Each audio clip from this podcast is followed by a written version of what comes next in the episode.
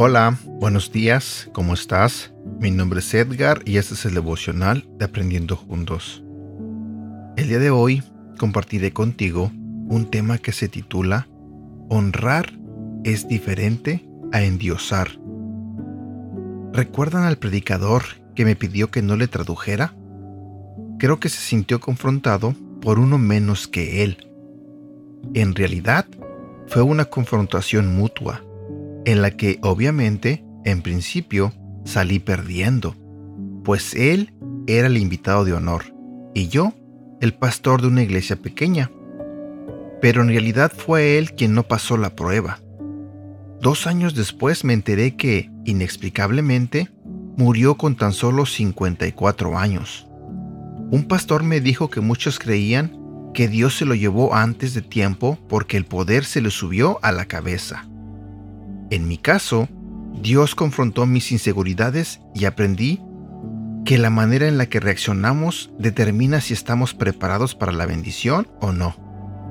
Jesús nos enseña que no nos volvamos orgullosos por estar en autoridad, sino que sirvamos a todos.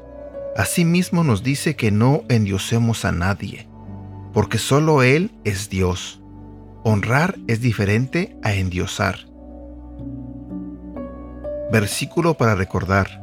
Marcos capítulo 10 versículo 40 al 44. Pero solo Dios decide quiénes serán los más importantes en mi reino. Eso no lo decido yo.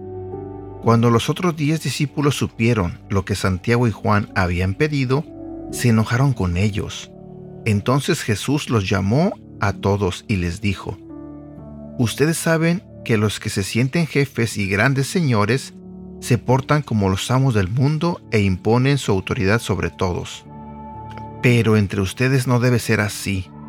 Al contrario, si alguien quiere ser importante, tendrá que servir a los demás. Si alguno quiere ser el primero, deberá ser el esclavo de todos.